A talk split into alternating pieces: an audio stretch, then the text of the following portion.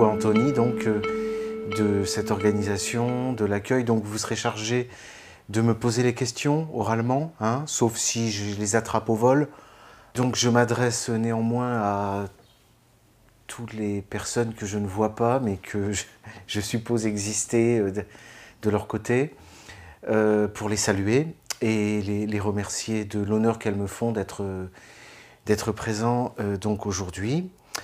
Et je leur dis, ou je vous dis, je m'adresse à vous directement, euh, je vous dis que vous pouvez à tout moment, en fait, euh, poser une question. Ça ne rompra pas, si ça rompt le fil, euh, bon, on verra, je ne prendrai pas la question. mais ça me permettra de, de jauger un petit peu les réactions, parce que contrairement à une vraie conférence physique, là, je ne peux pas voir si vous accrochez, si vous dormez, si vous... Bon. Donc vous pouvez peut-être de temps en temps me poser une question si vous en avez l'envie et ça me permet de recadrer. Voilà, de me recadrer ou de, ou de réorienter le, sujet. Étant donné que je vais procéder par, euh, par touches successives, comme je l'ai annoncé d'ailleurs, une liste de, points. Bon, j'ai sélectionné euh, trois ou quatre dossiers, je vais vous les énoncer là, euh, pour commencer. Ça vous donne une idée de comment on va procéder. Et c'est pour ça qu'entre chaque dossier, euh, nous pourrons euh, développer, échanger, vous pourrez faire des commentaires. Et j'ai l'œil sur l'horloge pour contrôler la gestion du temps, étant donné que ça, ça pourra durer deux heures. Bien. Alors voilà, les, au dernier moment encore, les, les derniers dossiers que j'ai formalisés. On a la question du plan de Dieu, le plan de Dieu dans l'histoire et la place de l'Empire romain dans ce plan. Chaque sujet peut faire une conférence, voire un peu plus. Hein. Mais le but ici, c'est de donner des éclairages euh, sur un problème complexe. Deuxième euh, euh, sujet, la concurrence entre le digeste, qui est un recueil, une compilation de droits romains, dont, le Code civil a voulu un peu être l'équivalent en France, mais là c'est quelque chose de beaucoup plus monumental, la concurrence qui est faite entre ce digeste, la Bible, la Bible euh, hébraïque, hein, l'Ancien Testament, et le Coran. Voilà, les trois corpus qu'on peut mettre en parallèle. Ça répond déjà, ça suppose déjà beaucoup de parti pris de ma part, hein, d'envisager les choses comme ça. Troisième euh, thème que j'ai un peu moins travaillé, mais c'est plus une piste qui me, qui me travaille depuis un moment, c'est le fait que le Talmud, c'est-à-dire le droit juif, hein, le droit hébraïque, on puisse en dire que, en somme, il suit dans l'histoire le droit romain euh, comme son ombre. Voilà, ça, ça fait déjà un troisième thème, et j'en ai un premier qui consistera, je commencerai par celui-là tout à l'heure, ça consistera à, broder sur le titre de la conférence. Hein. Un Dieu, un roi, un père. Voilà, donc quatre, euh, quatre chapitres, ce qui m'évite d'avoir une conférence avec un fil directeur qui obligerait de faire une introduction qui serait vraiment compliquée avec un thème comme celui des, rapports entre le droit euh, et la religion. En revanche, peut-être pour euh, euh, vous acclimater un peu, et puis moi me permettre d'entrer euh, dans le bain, je peux vous, vous raconter comment je suis venu à ces recherches. En réalité, je suis revenu à ces recherches. à l'occasion de l'événement du mouvement des Gilets jaunes. C'est ça qui a été pour moi euh, l'événement déclencheur. Si je ne me trompe pas dans les dates, ce qui peut m'arriver, hein, on est fin 2018 hein, avec les Gilets jaunes, on est en octobre 2018. Ça dure tout l'hiver et le fait d'entendre constamment, c'est un peu grâce à Chouard, hein, le fait d'entendre constamment parler notamment de représentation, euh, de référendum, d'initiative populaire, de démocratie, de constitution, euh, pour certains qui parlaient de, restauration monarchique. Euh, euh, de, bref, toute cette atmosphère ce qui m'a frappé, c'est la, la pauvreté quand même, le, la misère, euh, je dirais pas spirituelle, mais la misère intellectuelle et culturelle dans laquelle nous sommes. Parce que voyez-vous, un mouvement comme celui-là, euh, s'il avait eu lieu, euh, comme, c'est arrivé dans l'histoire, vers 1780, 1790, dans des, dans des régions de France, où vous aviez une cogitation, une agitation intellectuelle qui durait déjà depuis des décennies, avec des projets, avec vraiment une vision politique, vous auriez eu, en 2019 ou en 2020, une révolution. C'est certain. Mais le, peu d'outils que nous avions, en fait, c'était de vieux outils cassés, en fait. Voilà. Et c'est pas, et c'est pas malheureusement euh, pour lui et pour nous tous, c'est pas Étienne Chouard euh, qui a pu euh, être l'étincelle hein, qui, pouvait mettre le feu aux poudres. Le résultat, c'est que pour l'instant, c'est retombé. J'espère, moi j'ai de l'espoir dans ce mouvement, je crois que ça peut donner quelque chose. Mais dans l'immédiat, euh, il y, a un manque de culture politique. Et il y a un besoin de retourner à la science politique. Alors, j'ai parlé du concept de représentation. Ça, ça a été un déclencheur pour moi. Et c'est pour ça que je dis que je suis revenu à des recherches. Parce que je dirais que depuis 10 ou 15 ans, j'ai je tourne un peu autour de certaines questions euh, qui sont des thèmes de recherche euh, qui remontent à, mes études. Euh, en fait, ça fait 30 ans que je, lis, que j'accumule sur ce thème, comme sur d'autres, mais c'est quand même un chantier important. Donc le mouvement des Gilets jaunes m'a fait me dire, mais j'ai, qui dorment dans des dossiers, dans des cartons, j'ai des éléments, j'ai des choses à revoir. Donc en fait, je me suis en somme remis au travail, et été 2019, j'ai euh, rédigé euh, quelque chose qui faisait une centaine de pages manuscrites, qui était une sorte de, brouillon. Ça a donné lieu, cette reprise en main de, mes études sur euh, je dirais, sur la science politique, sur la philosophie politique, euh, sur la théologie politique hein, et sur l'histoire du droit. Ça a donné lieu au programme de séminaire que j'ai fixé alors qui portait sur le droit canonique. Donc 2019-2020, j'ai fait mon séminaire de droit canonique et ça a été aussi 2020-2021, cette année, deuxième année de mon séminaire de droit canonique. Donc euh, la conférence aujourd'hui, elle ponctue euh, euh, les réflexions qui sont en cours et, que je peux vous exposer grâce à ce séminaire.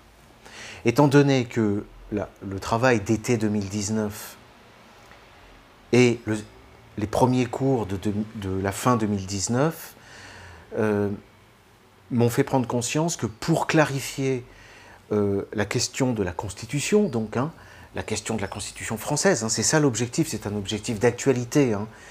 Il fallait euh, éclaircir ces notions de représentation, ces notions de, souveraineté, et que pour ça, euh, il fallait reprendre la perspective historique. Mais la perspective historique, il faut la prendre de nos jours euh, dans une vision qui est extrêmement large, c'est-à-dire qu'en réalité, euh, il ne faut pas se cantonner à, la Révolution, aux siècles qui ont suivi.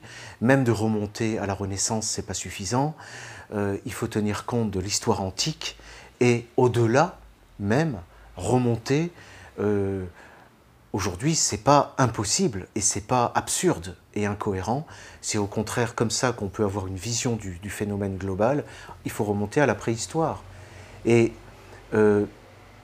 remonter à la préhistoire et céder des outils que nous, euh, que nous fournit l'anthropologie.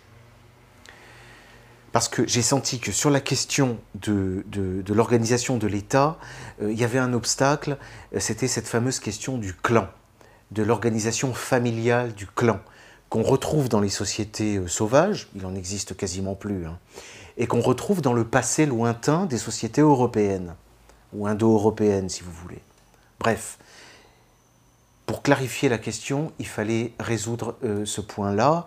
Et le levier pour euh, éluder, élaguer le terrain, ça a été de prendre les choses sous l'angle qu'abordent les anthropologues, c'est-à-dire la question de l'inceste. Autrement dit, la réglementation du mariage et des échanges de clan à clan. Ça, c'est fait. Ça a donné lieu au livre qui, est sorti au début de l'année, c'est La controverse de Ravenne.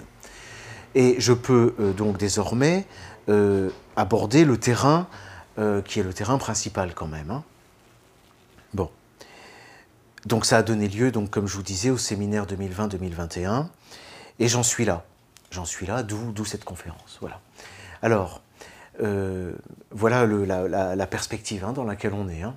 Étant donné que je ne vous raconte pas toute ma vie, parce qu'il faudrait, faudrait repartir des études, des travaux sur Béréa Saint-Prix, euh, des études à l'EHESS, euh, du travail sur la notion de personne, etc. Bon, passons.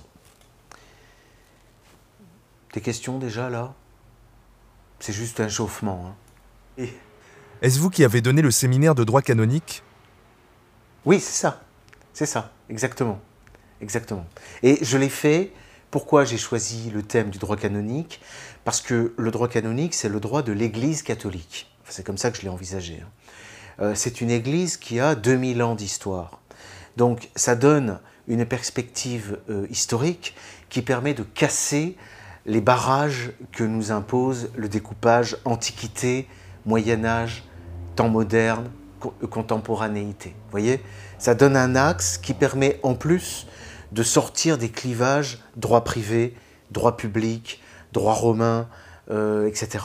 Parce que le droit canonique s'est nourri de droit romain, parce qu'il a dominé le droit public et le droit privé au Moyen Âge, que l'Église catholique, elle a, eu des juristes qui ont formé en fait euh, le droit occidental, qui l'ont, disons, réformé après les Romains. Je fais constamment appel à, une vision historique. Et quand je dis vision, euh, ce n'est pas qu'un mot. Hein. Il faut vraiment visualiser la chronologie. Hein. C'est pas compliqué. Hein. Euh, vous avez euh, comme un calendrier. C'est un calendrier. Et vous pouvez vous représenter l'histoire en fonction de l'échelle dont vous avez besoin, comme des successions comme ça de millénaires. nous sommes au, au début du troisième millénaire deuxième millénaire après Jésus-Christ, premier millénaire après Jésus-Christ, premier millénaire avant Jésus-Christ, voilà, c'est comme ça qu'il faut se représenter les choses. Et traditionnellement, on coupe le temps, en gros, au milieu du premier millénaire après Jésus-Christ, ça ouvre le temps du Moyen Âge, que l'on referme au milieu du deuxième millénaire après Jésus-Christ.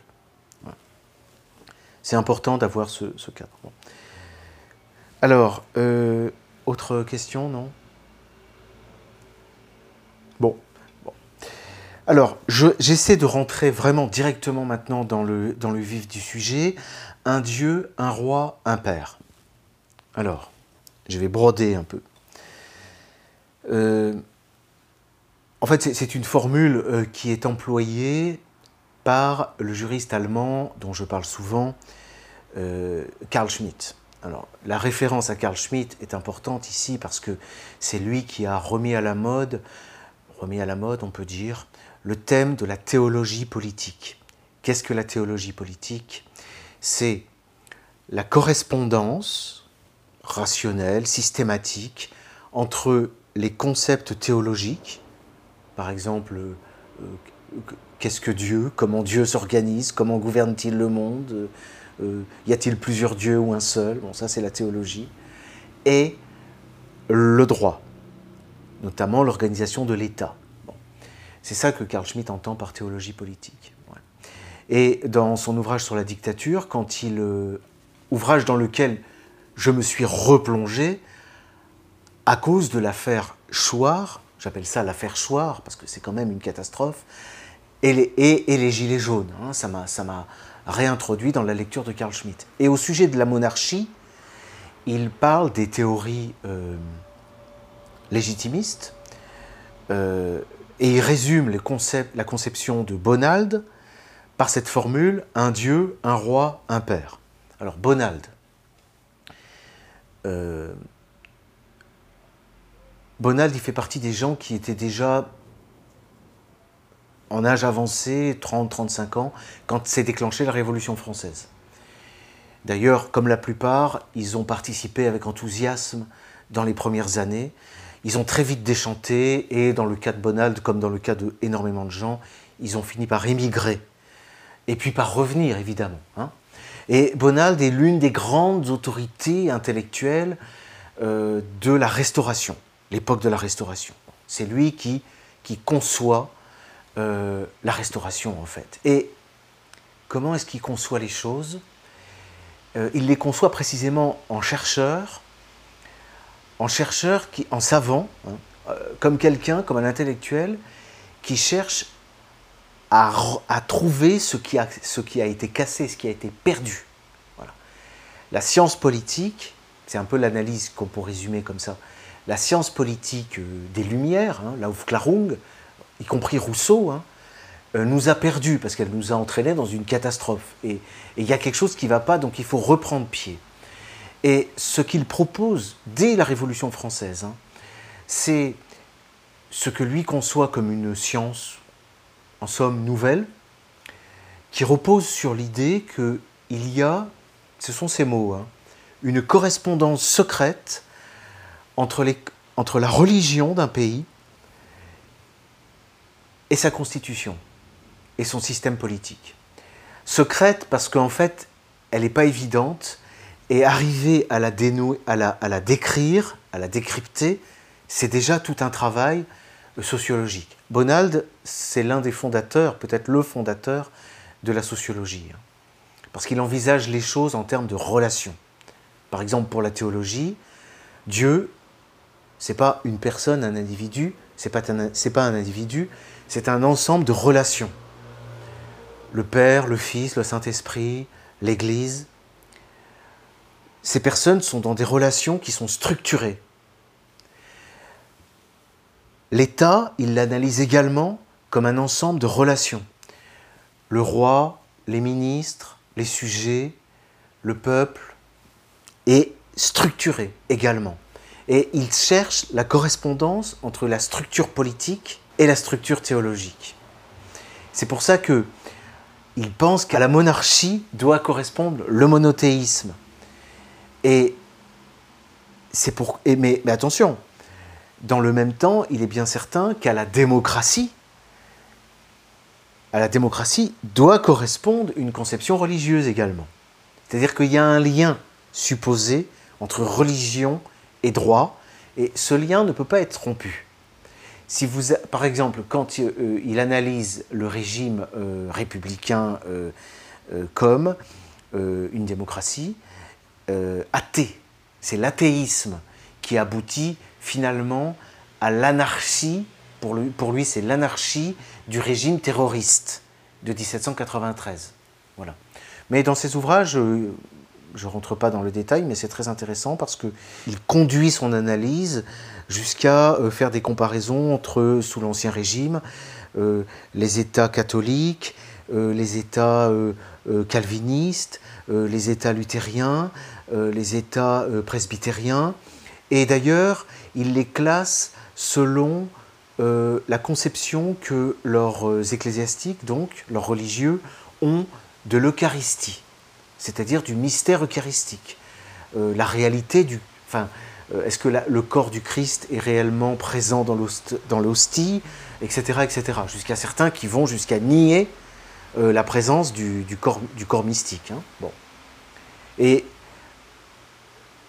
son, cadre de comparaison se, développe parce qu'avec les années, en réalité, on n'a pas seulement la théologie et le droit public, il faut être plus précis, on a la théologie, mais on a le droit canonique qui concerne l'organisation de l'Église, on a le droit constitutionnel, le droit public qui concerne l'organisation de l'État, et surtout, point très important, on a le droit de la famille, le droit privé, qui concerne l'organisation familiale avec le père, la mère, les enfants.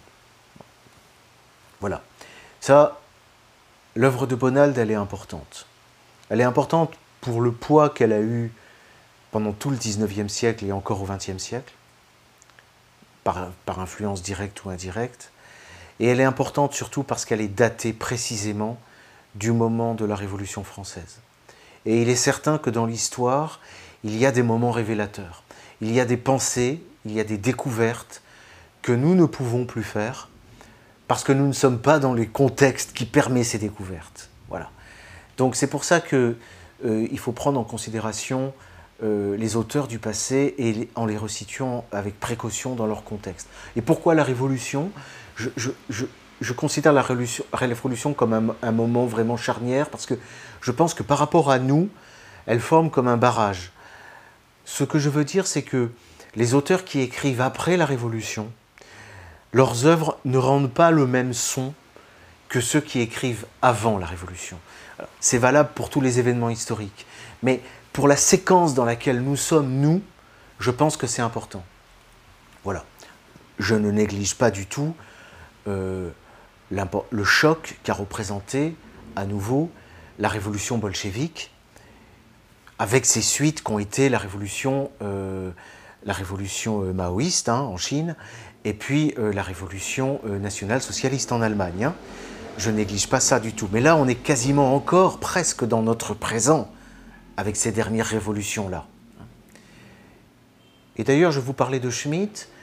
Euh, Schmitt, lui, est contemporain de la guerre de 14-18, de l'effondrement des empires centraux et de la révolution bolchevique. Hein, ça, c'est important.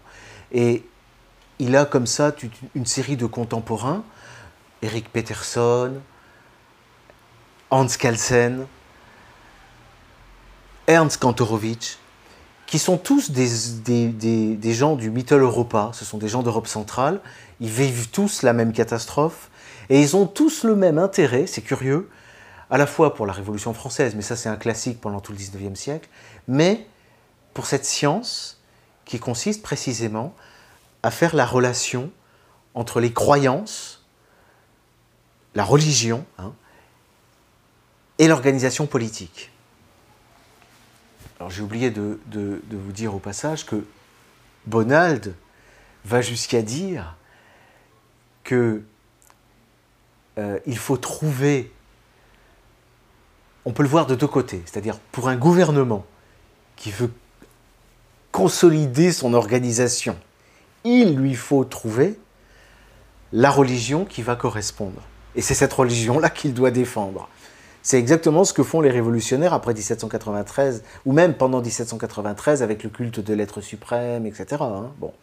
Et inversement, euh, quand on a une foi religieuse, quand on a des croyances, quand on a des dogmes, eh bien il faut chercher les formes politiques qui correspondent et qui répondent à ces dogmes. Il n'y a pas besoin de le, dire ouvertement, parce que là on est vraiment dans le domaine politique. Hein. On est dans un domaine extrêmement euh, dangereux. Hein.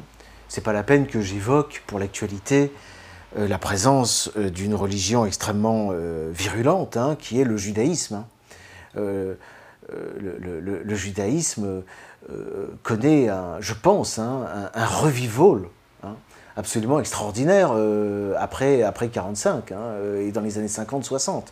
je ne sais pas si vous avez vu ces, ces, rassemblements aux États-Unis, à New York, ces écoles. Bon, on a l'exemple de l'islam également. Hein, euh, euh, ce sont des questions importantes. Et puis du côté, euh, du côté chrétien, on a tout le mouvement évangéliste. et puis on a tous les catholiques Vatican II, hein, qui sont dans un blougli bougla, je ne sais même pas le, dire correctement, de, de, de, théologie. Vous, avez compris que c'est pas cette, cette religion-là qui est aussi en cause pour nous. Hein. Il faut la soumettre à la critique. Bon. Des remarques? Dieu, notre roi, le Père Tout-Puissant, le patriarche, n'a-t-il pas été tué au début du XXe siècle? Depuis Sartre, entre autres.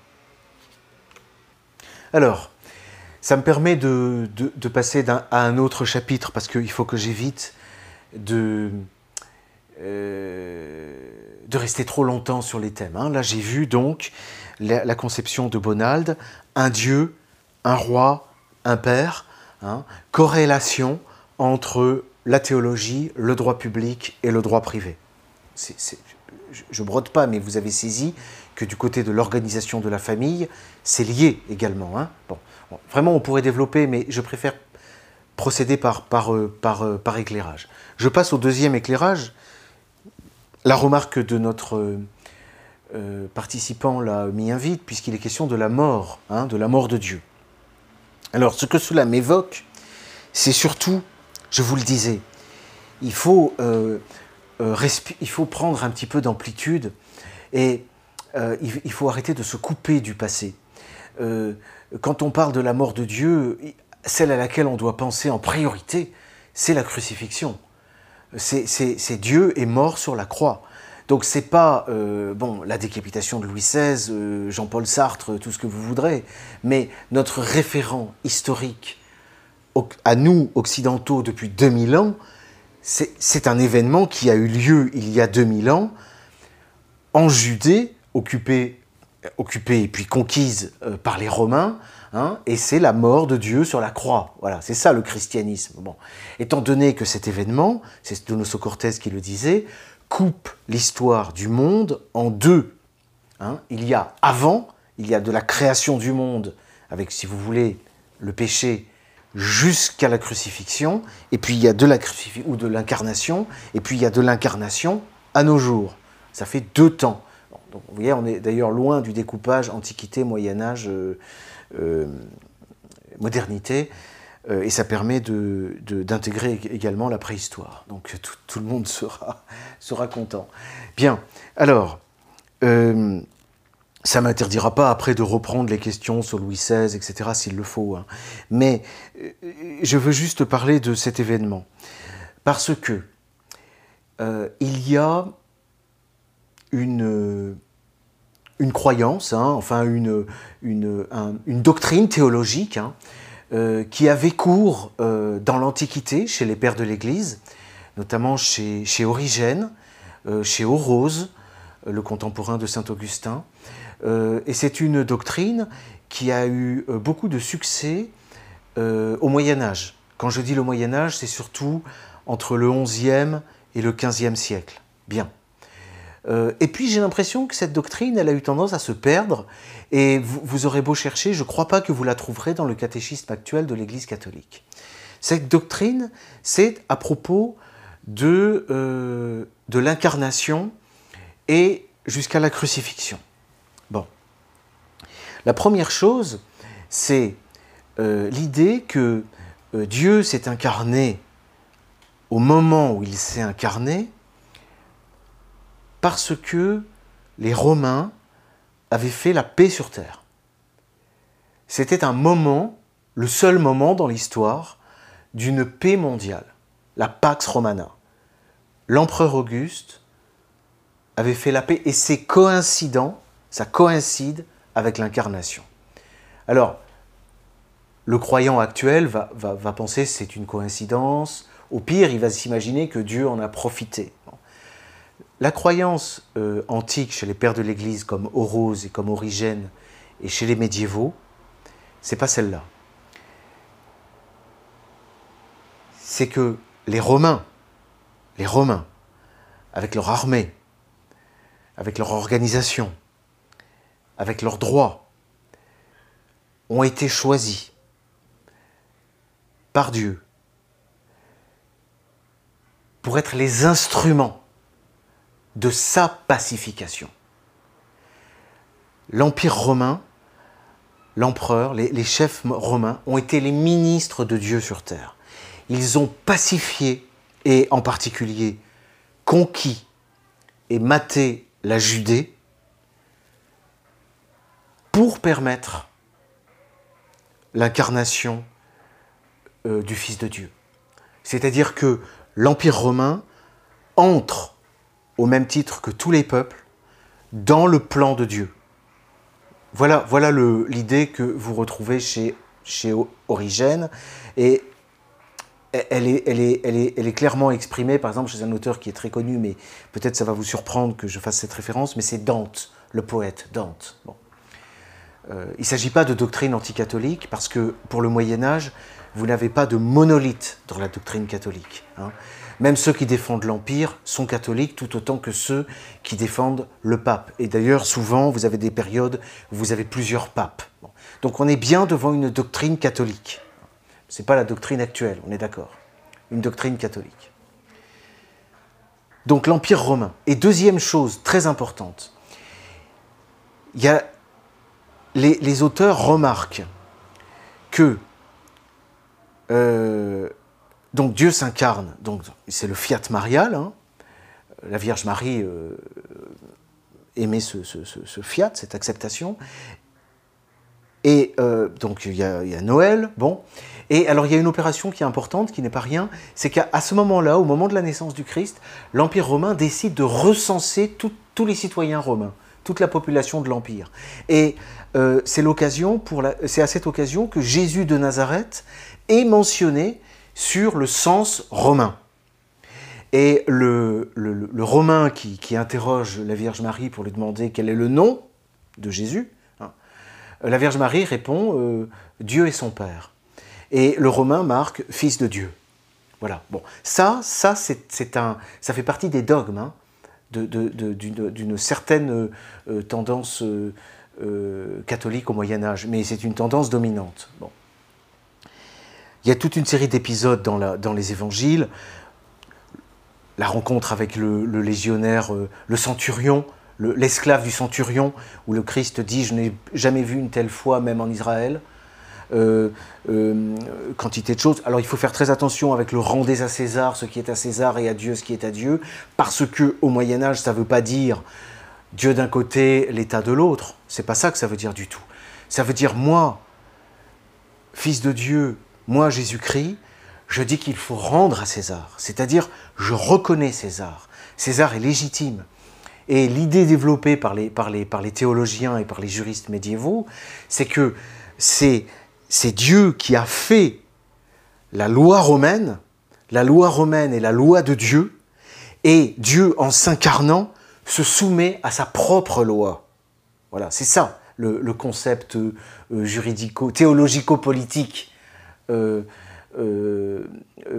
médiévale. Bon.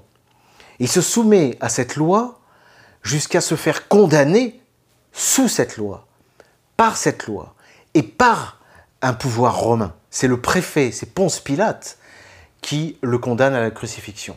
Alors ça, c'est un élément important qui est médité au Moyen Âge, et l'argument, il est très simple.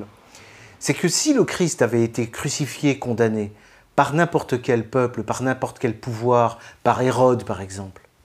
Le sacrifice n'aurait pas pu bénéficier à l'ensemble de l'humanité.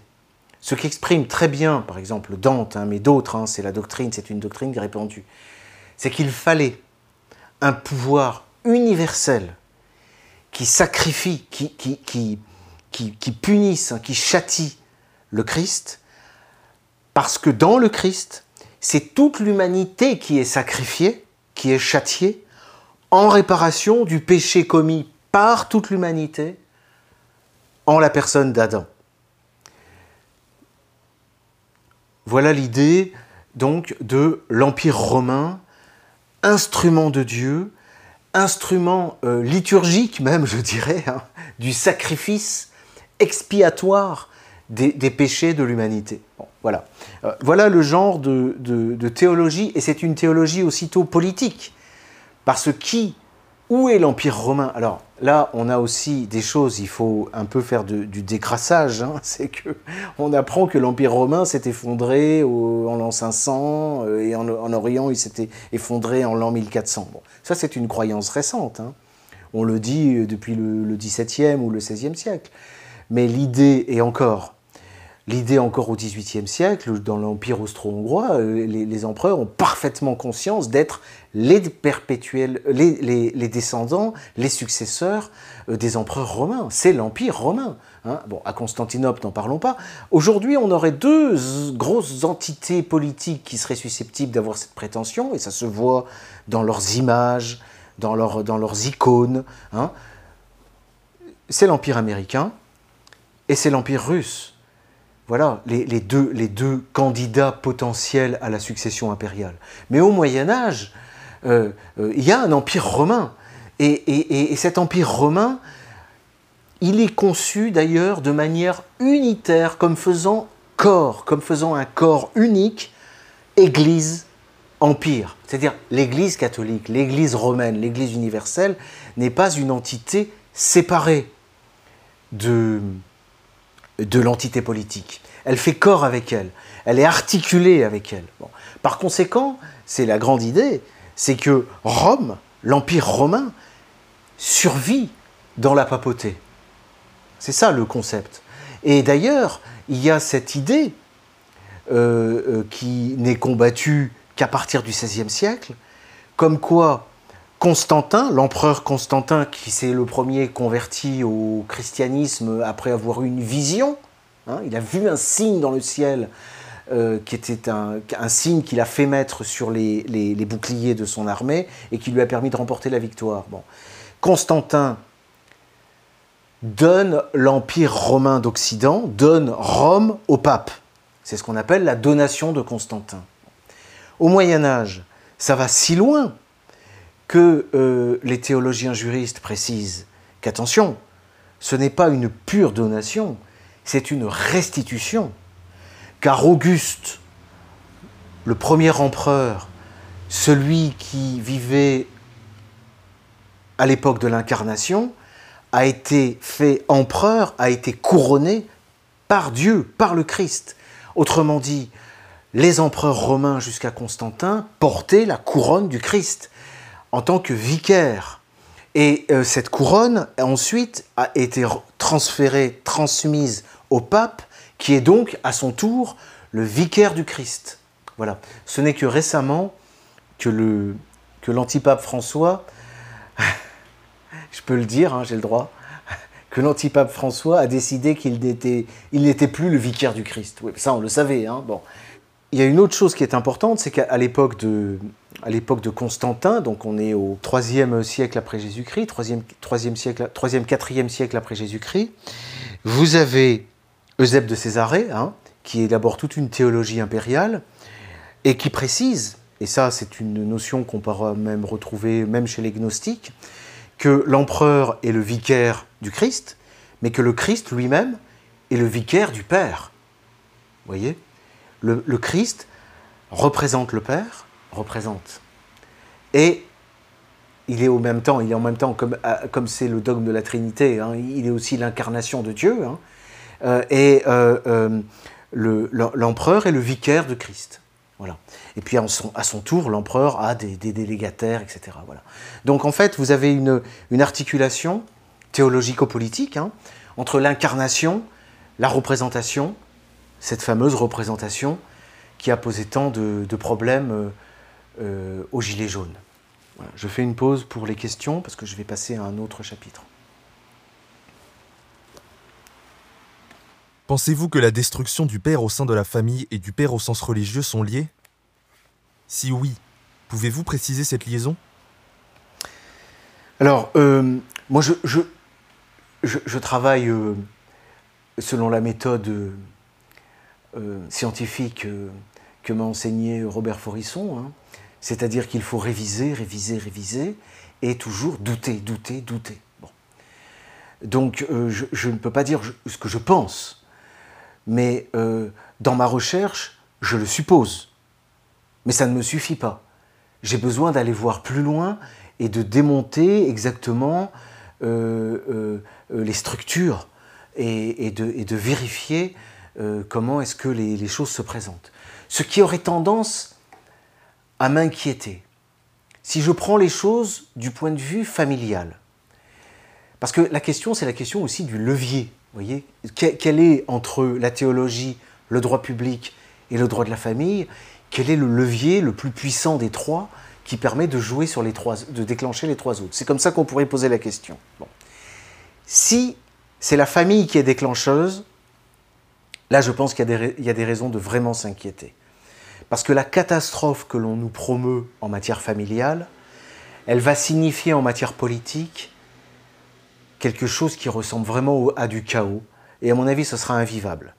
Et du point de vue théologique, ça doit ressembler à quelque chose d'assez noir. Si on regarde les choses du, point de vue politique, il faut supposer que peut-être, alors, mais ça, ça serait la condamner, que peut-être la démocratie libérale, au moins, celle qui est présente actuellement, hein, la social-démocratie, comme ils disent, aurait pour corrélat obligatoire une famille telle qu'on nous la promeut, une famille complètement déstructurée. En même temps, euh, moi je ne peux vous répondre qu'au stade des recherches. Je ne fais que lancer ces idées-là, ces concepts-là. Euh, je reprends la question. Est-ce que je pense qu'il y a un lien Et je réponds cette fois-ci plus directement. Oui, je pense qu'il y a un lien. Voilà. Autre question Ou peut-être la même personne qui a posé la question qui voudrait euh, que je précise? Si Bergoglio n'est plus le vicaire du Christ, qui le devient de facto? Poutine? Ben, Non. non, alors, non, c'est vrai que ce concept de vicaire du Christ, il est, il est, il est, un, peu, un, peu, un peu large. Hein. Euh, j'ai insisté sur le fait qu'au au Moyen Âge, il y, a, une unité entre l'Empire et l'Église. Hein. Euh, et il y a des rois qui se, qui, se, qui se, présentent et qui se prétendent et qui, qui sont conçus comme le vicaire du Christ. Hein. Euh, c'est-à-dire il y a une dimension religieuse dans la, dans la royauté. Donc, et puis, et puis, et puis à ma foi, vous pouvez avoir des charismatiques. Hein. si vous allez voir un chrétien charismatique, par exemple, lui, il prétend, il prétend d'une certaine façon être le, le, vicaire du Christ, ou pour le moins le véhicule du Saint-Esprit. Hein. il ne faut pas croire que les croyances chrétiennes se sont complètement évanouies. Et personnellement, je ne crois pas qu'elle n'ait plus de portée politique, parce que je pense que toute croyance humaine a une, une incidence politique. Bon. Euh, on, m'avait fait remarquer que j'avais tendance des fois à répondre à côté des questions, mais c'est parce que je, saisis euh, l'occasion d'une question pour, euh, pour préciser les, choses. Et, souvent, je, je préfère pas répondre comme ça directement parce que bon, pour parler comme Eric, pour comme Didier Raoult, ce serait pas intelligent. voilà. Alors, il n'y a pas de facto, hein, je crois pas. Ça peut être que déjuré. Et il faut pas s'inquiéter non plus. Enfin, je suis pas. Euh, moi, je suis. Comment dire Ça me regarde pas. Ces questions théologiques euh, ecclésiales ne me regardent pas directement. Encore que j'ai eu la prétention donc de travailler, d'être canoniste. Alors, je réponds en tant que canoniste. Je veux dire, c'est pas un drame si, dans une certaine période de temps, il n'y a pas de pape. Hein. Je sais que vous avez une question qui déchire les catholiques euh, traditionnalistes aujourd'hui, c'est la question du cédévacantisme. Vous avez ceux qui sont cédévacantistes, puis ceux qui, qui farouchement ne, ne peuvent pas imaginer l'être. Bon. Alors, je vais essayer de répondre. D'abord, euh, Rome euh, n'a pas toujours été, et c'est une erreur de le faire, ramenée à la seule personne du pape. Il y a une conception de l'Église romaine qui inclut notamment le collège des cardinaux. Alors ça c'est important. Je ne vous parle même pas de la conception qui intègre et qui donne même un rang supérieur au concile. Concile général, mais pas forcément si général que ça. D'accord? Donc l'Église catholique demeure la représentante du Christ. C'est pas parce que le pape est fou c'est pas parce qu'il n'y a pas de pape, c'est pas parce que le pape est mort, c'est pas parce que, etc., que le Christ n'est plus représenté par son Église. Voilà. Donc ça, c'est pour répondre. Alors, par exemple, c'est une question, c'est pas de, facto. Euh, alors, de facto, je dirais déjuré, de droit canonique. Le problème, c'est que le droit canonique a beaucoup changé. Il y a eu des époques où c'était des barons locaux qui élisaient le pape. Il y a eu des époques où c'était euh, le synode romain qui organisait les choses. Le synode, c'est le rassemblement de tous les prêtres du diocèse de Rome. Et puis, ça a été finalement le collège des cardinaux. Mais il y a eu aussi le rôle qui a été largement euh, employé, le rôle de l'empereur. Hein. ça peut être le rôle de l'empereur euh, d'élire le pape. Alors, le problème de la vacance, quand le siège est vacant, il n'est pas résolu facilement. Il ne faut pas croire que dans ces questions théologiques et politiques, le, droit canon va pouvoir vous donner une réponse tranchée, c'est comme ça et c'est pas autrement, et ceux qui pensent différemment de vous, il faut euh, euh, prendre euh, une machette et leur couper la tête. C'est pas comme ça que ça se passe. Dans le droit canonique, vous avez systématiquement des discussions. Là, en l'occurrence, il y a une discussion entre ceux qui pensent que c'est l'empereur qui remplace provisoirement le pape, et ceux qui pensent que c'est le collège des cardinaux qui remplace le pape, avec une nuance parfois, c'est le collège des cardinaux qui nomme un remplaçant provisoire. Et moi, je serais assez euh, partisan euh, de cette conception. Voilà. Alors maintenant, comment faire la révolution dans l'Église? Plutôt, comment faire la réforme dans l'Église? Je vais vous le dire franchement, de la même façon dont Lénine s'y est pris euh, en Russie. Hein. dans l'histoire de l'Occident, les, les, catholiques, les, prêtres, les, évêques, les papes ne sont, sont pas toujours comportés remarquez, aujourd'hui, ils se comportent pas terrible. Mais je veux dire, sous des apparences d'agneau. Hein, mais je veux dire, l'être humain reste un loup. L'homme est un loup pour l'homme, quelle que soit la fonction qu'il occupe. Bon. Donc le fait est que euh, quand il faut faire une réforme, euh, ben, dans la plupart des cas, je suis désolé, hein, mais ça passe par un certain sacrifice. C'est-à-dire qu'en gros, le sang coule. Hein. Et s'il faut menacer les cardinaux pour les faire voter pour telle personne, s'il faut les, dégommer pour en nommer d'autres, c'est comme ça que ça se passe normalement. Hein voilà, bon. Écoutez, j'espère ne pas passer sous le coude devant la 17e chambre correctionnelle pour provocation à la violence, parce que là on est dans le domaine de la spiritualité pure. Voilà. Comment les théologiens du Moyen Âge expliquent les persécutions des empereurs romains contre les chrétiens avant Constantin? Alors ça, c'est un thème euh, très intéressant. Euh, il y a plusieurs explications. Euh, je ne les ai pas toutes en tête. Je sais que Saint Augustin en envisage plusieurs. Il y a l'idée, il y a l'idée de, il y a, y a, y a, je dirais, il y a trois idées de mémoire. Il y, y, a celle qui considère que le martyr est une chance absolue, merveilleuse pour un chrétien. Et un martyr qui suit dans des temps très proches euh, la crucifixion, euh, une, ça, permet de faire couler un sang euh, qui, qui, a quelque chose de divin. Bon. Donc il y a l'idée comme ça d'imitation du Christ. D'ailleurs, le chrétien qui va au martyr, le chrétien qui ne veut pas renier la foi et qui est prêt à se faire jeter au lion, hein, le chrétien qui ne cède pas à la torture, le chrétien qui se lève se brûler vif, il le sait, parce qu'il le fait, parce qu'il sait qu'il est sauvé par là, par le martyr. Le, martyr, c'est la, voie de salut suprême hein, pour un chrétien. Bon, ça c'est la première réponse. Donc, encore une fois, je dirais, pour retourner à cette trouvaille-là récente, chez moi, hein, euh, euh, les empereurs eh bien, sont les sacrificateurs hein, euh, eh bien, du corps du Christ. Parce que les martyrs sont dans la communion des saints et ils forment un tout avec le Christ qui est la tête du corps. Voilà, c'est l'Église. L'Église au sens le plus noble, hein, c'est l'Église des martyrs. C'est l'Église dont le sang coule depuis la croix jusqu'à Constantin, pendant les persécutions. Bien, première réponse. Deuxième réponse, qui est un peu liée à celle-là, euh, c'est un peu la même, c'est que euh, il faut euh, peut-être que ces gens avaient besoin de d'expier c'est l'expiation. Voilà, c'est une punition qui va leur permettre d'accéder au ciel. De toute façon, ils y accèdent. Et puis il y a une autre réponse qui m'est venue, mais en fait je l'ai déjà donnée, c'est cette idée qu'effectivement les empereurs sont toujours à ce moment-là les instruments de Dieu. De toute façon, l'empire est dans la main de Dieu du début à la fin. Ça, c'est l'idée, si vous voulez. Et quand on dit que Dieu n'abandonnera pas son Église, on peut considérer que c'est aussi Dieu n'abandonnera pas l'Empire romain. Euh, euh, voilà des pistes. Mais sinon, vous pouvez, vous pouvez chercher chez Saint Augustin et puis chez d'autres. Hein. Euh, c'était un grand débat hein, qui agitait les, les, premiers chrétiens. Voilà.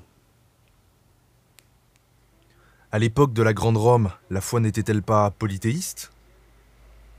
Oui, oui, mais l'Empire chrétien, euh, pardon, l'Empire romain, le lapsus, l'Empire romain est un empire païen.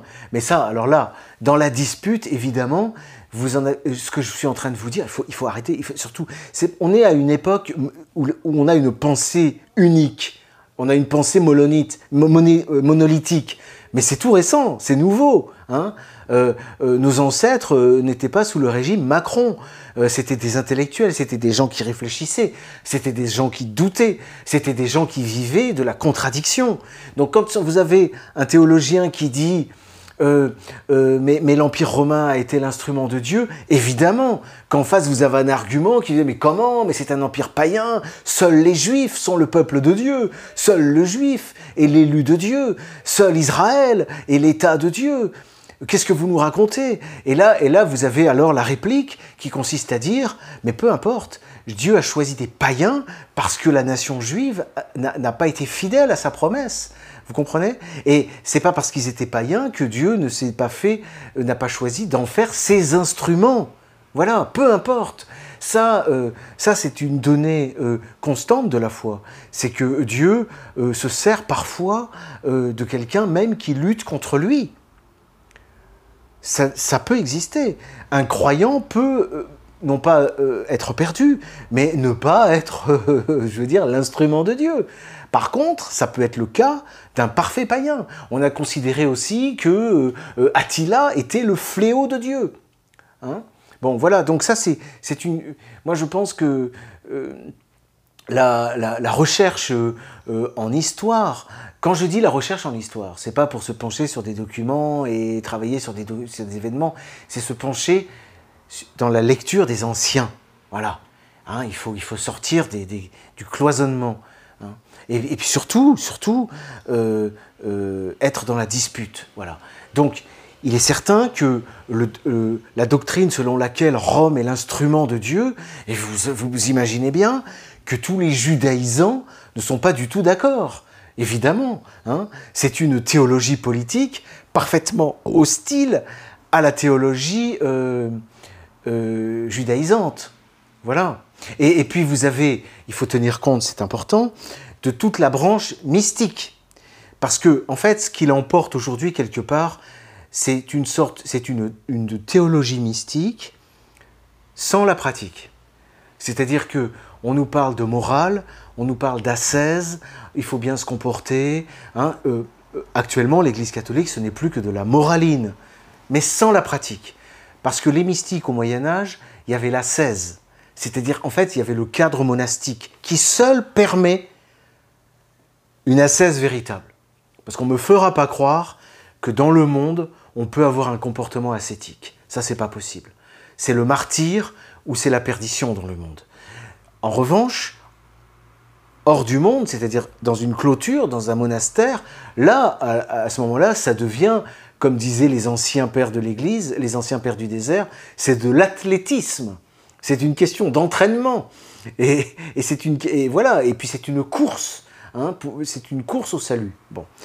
Donc, euh, quand vous avez des théologiens juristes qui sont dans l'université, qui sont dans l'État, qui sont dans l'Empire, qui sont des gens qui sont pour la, plupart, on leur reproche d'ailleurs d'être richissimes, parce que grâce au travail d'avocat, ils s'enrichissent.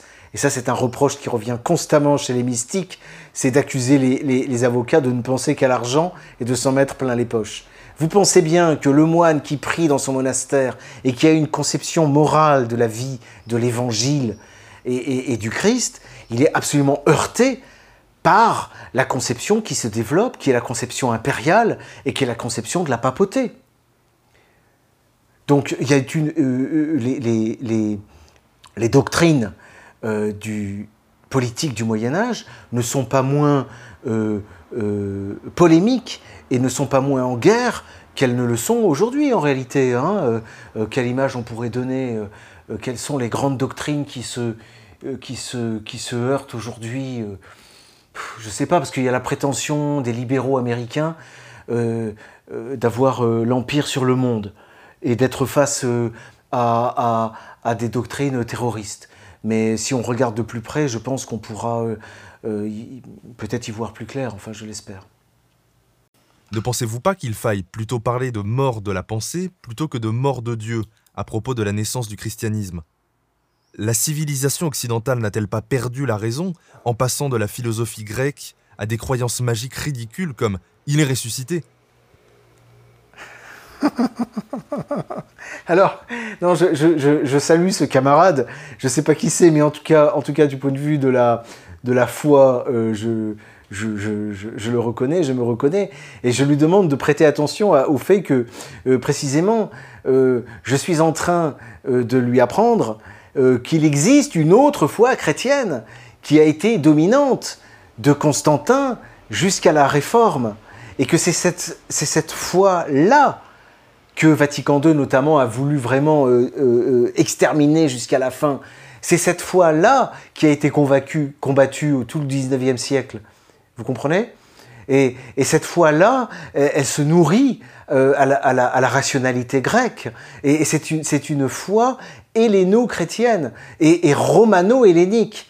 Parce que cet empire romain, ce droit romain, il est né du contact avec la philosophie grecque. Mais ce que je suis en train de, lui dire et de vous dire, c'est que euh, précisément, il n'y a pas que euh, ces espèces de doctrines orientales égyptiennes, syriennes, euh, arabo-africaines, indiennes, je parle de d'Inde, qui, qui, étaient effectivement euh, qui, faisait un bouillon dans l'empire euh, euh, méditerranéen. Hein. Les Romains étaient complètement confrontés à ça.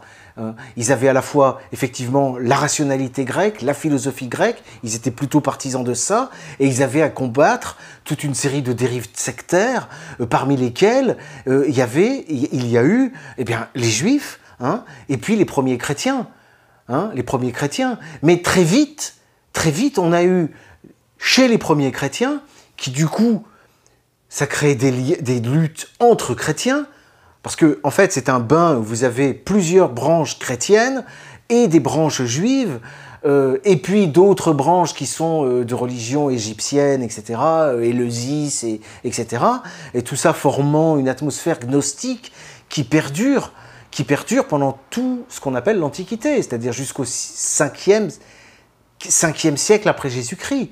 Ben, et Constantin, euh, Théodose, quand il fait du christianisme la religion de l'Empire, c'est précisément pour en finir avec ces orientalisants qui ne créent que du grabuge et du désordre dans, l'Empire. Voilà, je vais euh, mettre la lumière. Je suis obligé de me lever parce que je n'ai pas d'assistant euh, sur place. Là, si vous voulez, avant qu'on aborde non, on peut, si, la personne veut broder euh, sur sa première question, sur ma réponse, qu'elle n'hésite pas. Ouais Il me semble que l'un des apports majeurs du christianisme est le pardon. Dans quelle mesure cette notion de pardon se retrouve-t-elle dans la loi? Ah bah dans la loi, euh, oui, c'est vrai que là, la question est difficile. ouais. ouais. Non, mais je dirais que dans la loi, en tout cas dans la loi impériale et dans la loi de l'État, euh, il y a l'idée de pardon. Hein.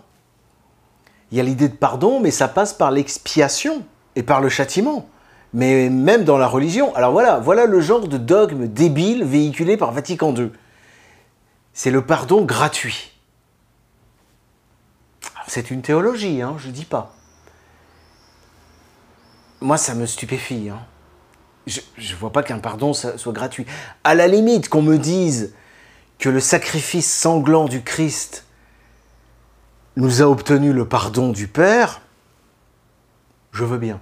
Mais cette espèce de mentalité de pardon systématique me surprend. Surtout que c'est assez contradictoire avec l'idéologie de la repentance perpétuelle et, euh, et de la, euh, de, la, de, la, de, la, rumination des péchés historiques, etc. Donc il y a une contradiction là. C'est peut-être cohérent d'ailleurs, parce que comme on a ce qu'on a évacué, en fait, il n'y a pas vraiment de pardon. Par contre, ce qu'on a enlevé, c'est le châtiment, c'est l'expiation, c'est-à-dire c'est la possibilité de se laver des péchés. Parce que dans le droit pénal, qui est le droit pénal, notre droit pénal, il nous vient de Rome. Hein, Bon, c'est le droit romain qui a rationalisé le droit pénal. Et ça a été, cette rationalisation, elle a été accentuée par l'Église romaine précisément à partir du XIe siècle. Bon, eh ben vous avez, c'est ça. Vous avez la faute euh, euh, qui est, établi, euh, qui est reconnu, et puis vous avez le châtiment, et à la sortie du châtiment, eh bien, vous avez la réhabilitation. Hein. C'est ça le parcours normalement d'un délinquant. Voilà.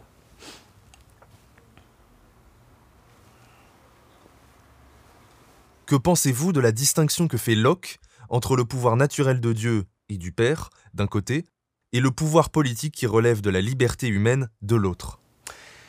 Alors euh, là, on entre euh, sur des questions qui sont euh, un peu compliquées pour moi pour l'instant.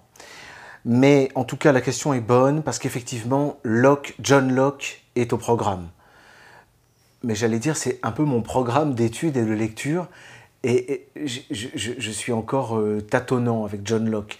Pour l'instant, ce qui m'a intéressé chez John Locke, c'est le fait qu'il prenne comme modèle de l'État la famille, mais pour lui, la famille, elle-même, son modèle, c'est Adam.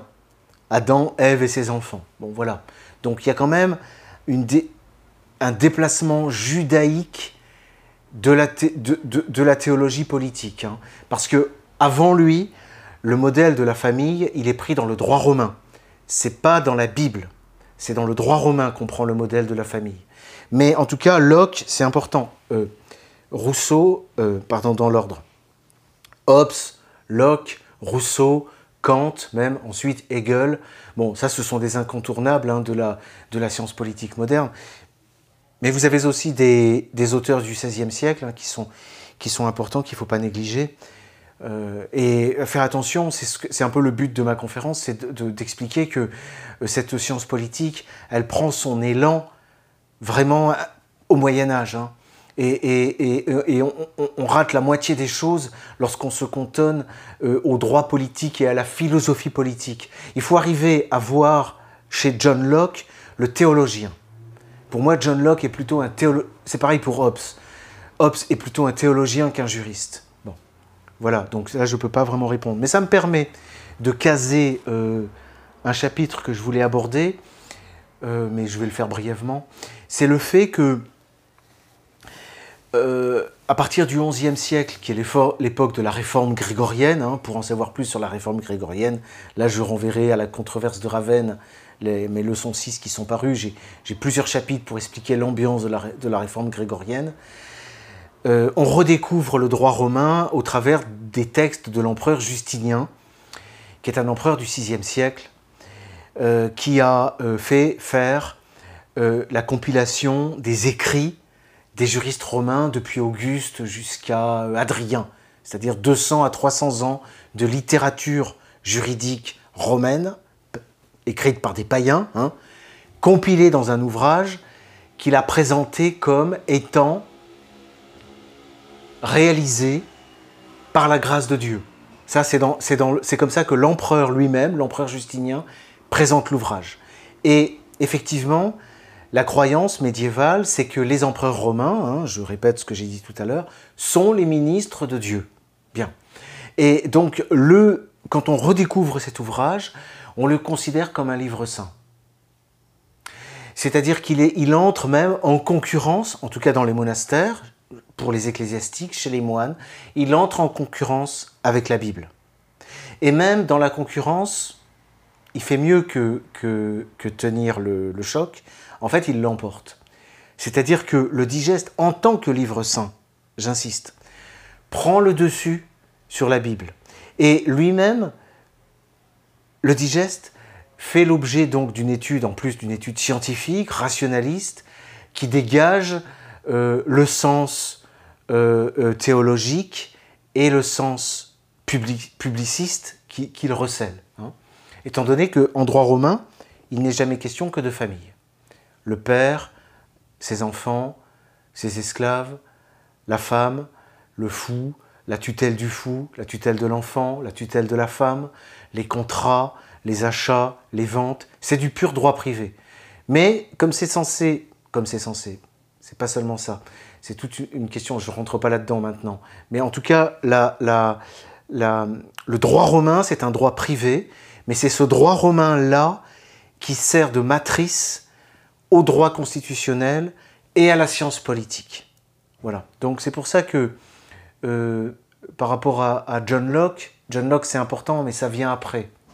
C'est-à-dire que la matrice culturelle qui permet John Locke, elle est dans le droit romain, elle est chez les romanistes.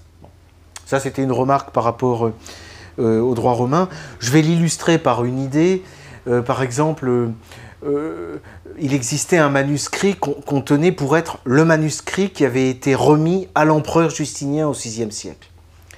Ce manuscrit, c'est celui qui est découvert au XIe siècle.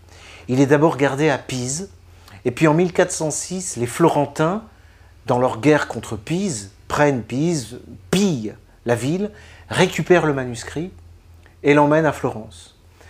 Et à Florence, le manuscrit est relié somptueusement. Il est découpé en deux volumes.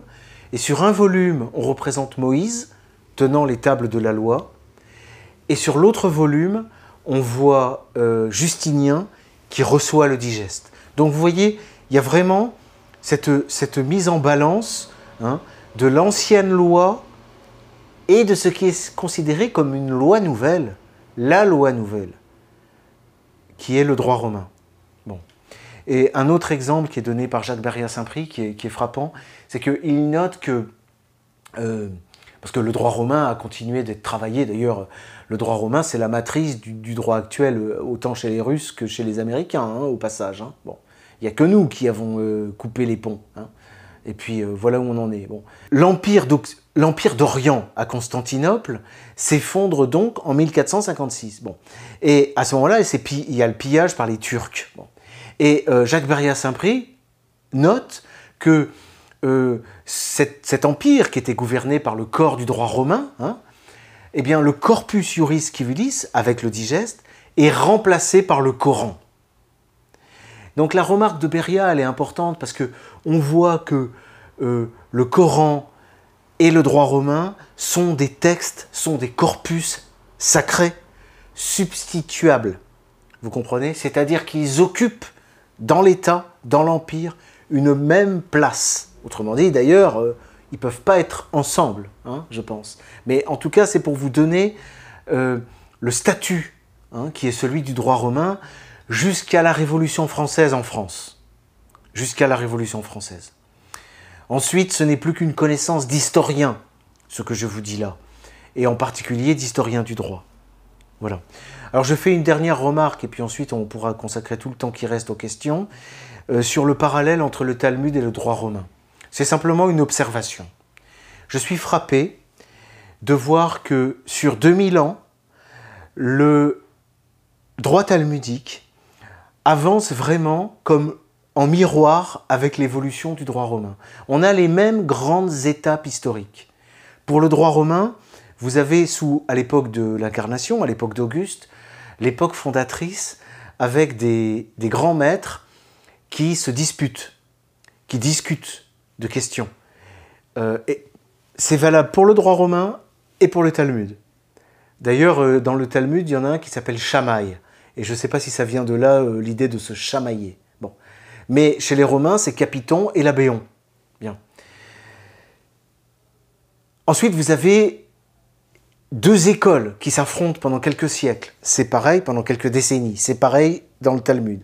Puis vous avez la mise par écrit des disputes. Qu'est-ce que les uns et les autres ont dit sur telle et telle question? Ça, c'est mis par écrit simultanément. Et au VIe siècle, vous avez le digeste. Et simultanément, vous avez le Talmud. Donc euh, le Talmud, il y en a le Talmud de Babylone et puis le Talmud de, Jérusalem, je crois. Euh, et alors, à partir du XIe siècle, ce texte est glosé. C'est-à-dire que vous avez en marge, d'ailleurs dans les éditions, c'est frappant. Si vous regardez une édition médiévale du droit romain et une édition médiévale du Talmud, c'est valable pour la Bible aussi, hein, c'est comme ça que ça travaillait. L'édition manuscrite, hein, je précise. Hein. On est avant l'imprimerie. Vous avez le texte central, au centre vous avez un texte, et dans les marges, autour, vous avez un autre texte, qui est le commentaire. L'édition récente de Mein Kampf chez Fayard, elle est présentée de la même façon. Hein. Eh bien, dans le Talmud, vous avez Rachi qui fait des commentaires, et dans euh, le droit romain, vous avez le droit romain et vous avez la glose d'Accurse. Même époque. Hein. Ça pourrait presque être la même personne qui écrit deux livres. Hein. Et puis ce livre-là, avec sa bordure, il est à la enseigné et commenté et les commentaires à leur tour sont mentionnés dans les marges. Voilà. Et après, ça s'arrête au XVIe siècle, on fixe le corpus, Et puis après, il y a les grands, commentateurs chez les Romains, chez les, Talmudistes. Il y a par exemple, euh, euh, je ne sais plus, je crois que c'est Avéro. Non. Bon, je ne veux pas dire de bêtises, les sons. Et vous voyez, je ne connais pas très bien. Et puis côté droit romain, eh bien, vous avez tous les grands commentateurs qui vont, et puis jusqu'à Potier pour le Code civil. Donc, si vous voulez, extérieurement, hein, visuellement, après dans le détail des cas, euh, je suis pas, je suis pas, euh, euh, j'ai les quelques fois où j'ai regardé dans le Talmud, j'ai pas fait de grandes trouvailles. Hein. J'ai pas trouvé que, voilà où j'en suis. Mais c'est une, une chose à explorer. Voilà. Voilà, j'ai terminé avec mes chapitres. Ne pensez-vous pas que la structuration impériale de l'Église, en particulier son droit romain, est une structure de contention de la malfaisance de l'enseignement du Christ? Le Christ étant une figure hautement subversive, ayant pour volonté de détruire la structure humaine fondamentale. Moi, libre à vous de penser cela. Mais après, si vous pensez comme ça, euh, peut-être que euh, vous n'êtes pas le premier, et que sur 2000 ans d'histoire, politique, intellectuelle, théologique, bien d'autres personnes ont réfléchi, qu'on a tenté différentes choses, Posez-vous la question. Suis-je le premier à penser comme ça? Et si je pense comme ça, quelle serait stratégiquement la meilleure réponse? Qu'est-ce que je vais devoir faire pour lutter contre ce, que je vois comme un message pernicieux? Voilà.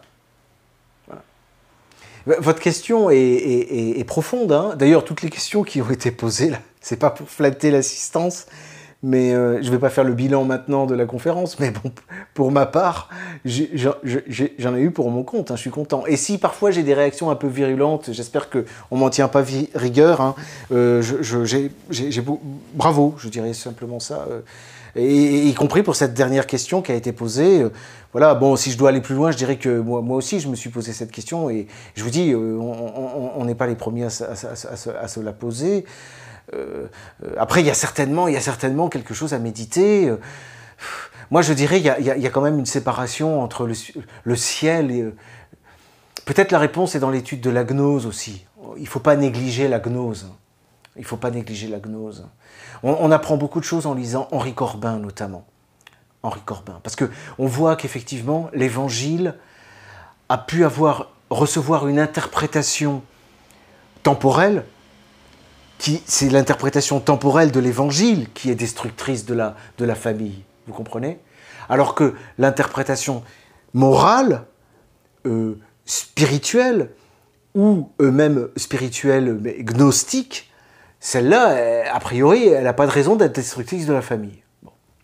En tout cas, il y a ce dogme selon lequel euh, la, c'est un, un, ça fait partie du sujet. Cette réponse, cette réponse fait vraiment partie du sujet parce que euh, c'est vraiment la grande question de l'influence du christianisme sur le droit romain. Mais voyez, c'était un euh, le, maître euh, du maître de mon maître qui disait que qui prenait la question autrement.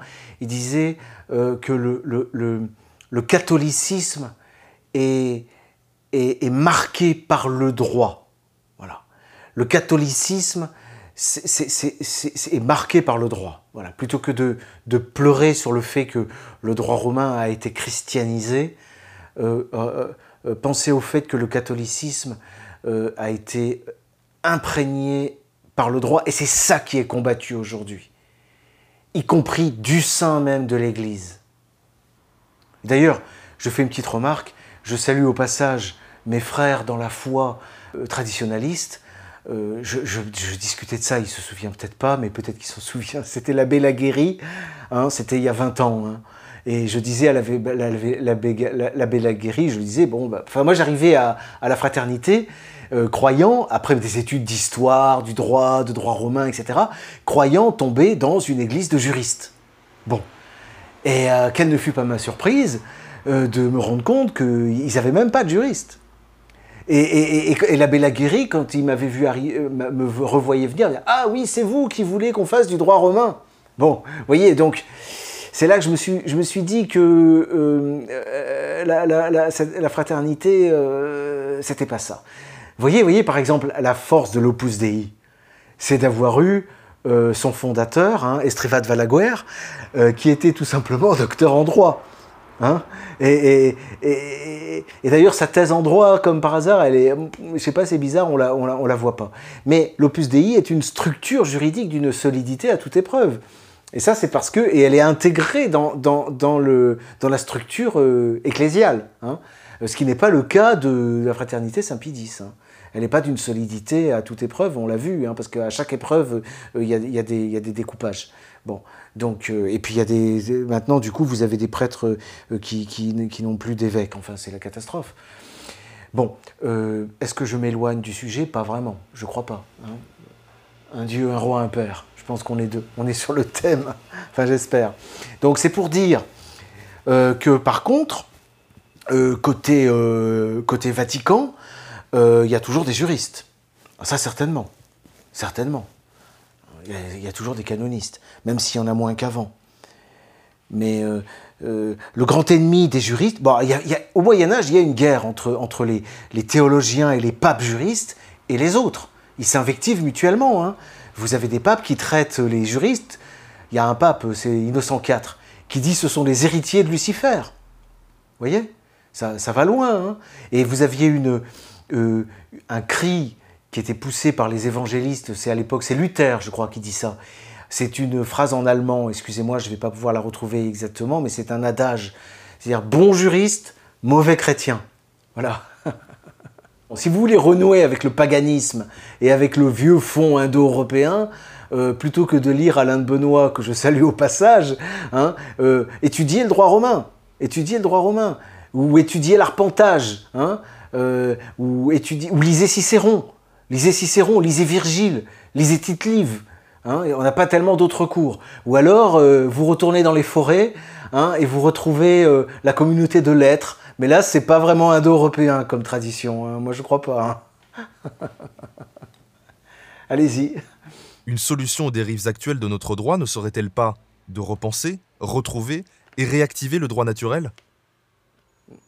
Mais le droit naturel, c'est le droit romain. Et le droit romain, c'est le droit divin. Le droit naturel, c'est le droit de Dieu. Ça veut rien. Enfin, pour un juriste, pour moi, ça ne veut pas dire grand-chose, réactiver le droit naturel. Le droit naturel, c'est ce qui nous a tués, si vous voulez, si on entend par là cette philosophie du droit naturel, qui ne s'élabore qu'au XVIIe siècle. C'est la philosophie de Lovklarung, hein, euh, et on se moque des justes naturalistes. Ça, Hans Kelsen se moquait des justes naturalistes. Hein, les positivistes se moquent du droit naturel. Mais moi, je ne parle pas de droit naturel, je parle de droit romain. Voilà, de droit romain. Je parle de la vraie science du droit. Voilà, c'est tout. Donc, euh, pour, une renaissance, j'avais déjà dit ça il y a quelques années dans les vidéos d'initiation à l'histoire du droit, il faut commencer par enseigner le latin, et si possible le grec, aux enfants. Hein. Euh, aux enfants, quand je dis aux enfants, c'est une vraie dans une école avec des vrais élèves. Hein. c'est pas euh, euh, enfin bon, bref. Euh, le latin, le grec, voilà. Et là, vous avez des gens qui sont armés intellectuellement pour renouer, parce que l'Occident a été sans cesse dans la décadence depuis le début.